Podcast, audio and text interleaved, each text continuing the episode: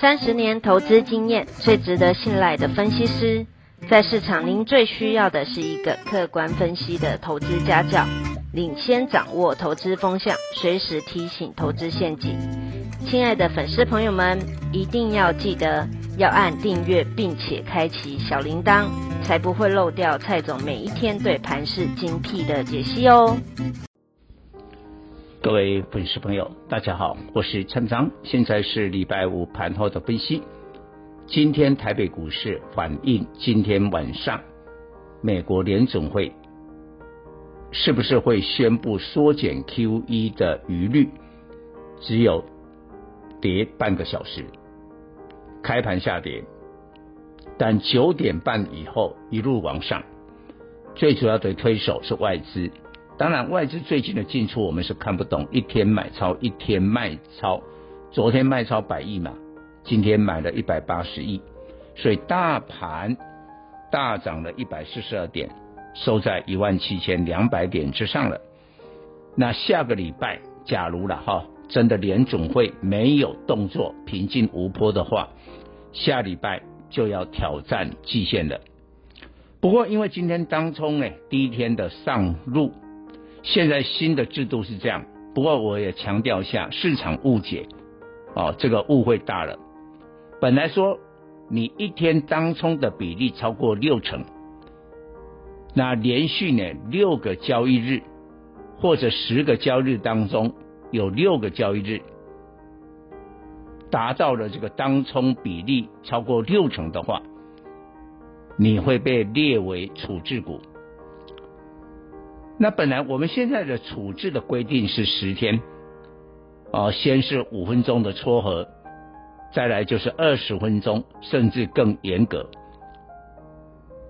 但是呢，未来当中新的警示制度会延长到十二天，我这个十二天的话，那这个两个礼拜有余了，这个整个半个月的行情都不要做了，这个就冲击很大。但是本来大家的误会是说，你只要当冲的比例超过六成，就可能会被处置延长到十二天。其实哦，证交所今天特别的说明，不是这样，必须两个条件同时存在。第一个，你的当冲比例过高，超过六成；再过来，你的股价本来已经符合大涨大跌被处置的条件，这时候才会从十天延长到十二天。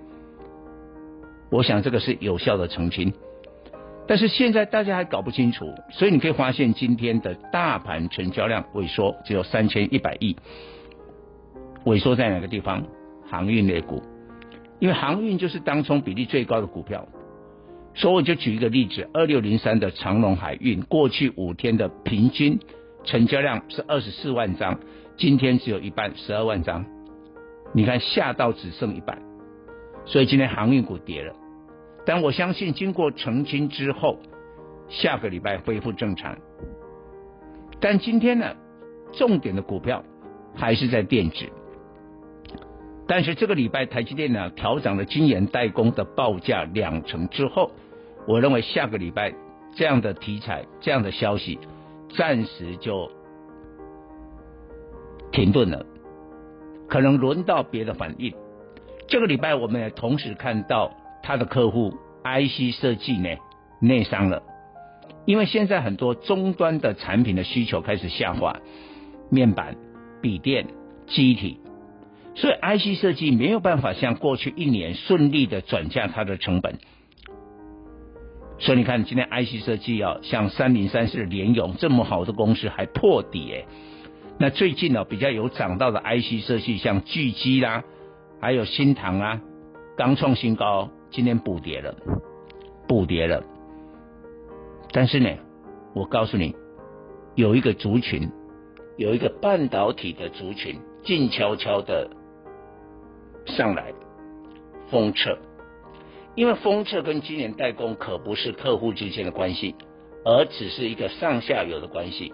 你现在连晶圆代工都涨价，封测更有涨的道理，这个底气更强。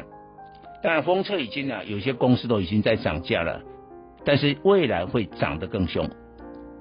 所以龙头就是日月光投控。你看今天日月光投控的股价比台积电、联电的涨幅更大。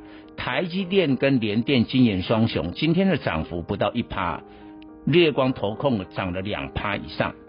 但是这么多的封测，我们的封测啊也是一一头拉股啊，只有两档最便宜，一档是頎邦，上半年 EPS 三点九六。大概全年度的 EPS 估到七八块哦，应该没有问题哦。半年就四块了嘛。但股价呢，本益比不到十倍。另外一个是蓝茂，上半年 EPS 是三点零八，今年大概也是六七块起跳，股价还在五字头。所以呢，下个礼拜我认为台积电的涨价题材开始要反映在。封测的族群。以上报告。本公司与所推荐分析之个别有价证券无不当之财务利益关系。本节目资料仅供参考，投资人应独立判断、审慎评估并自负投资风险。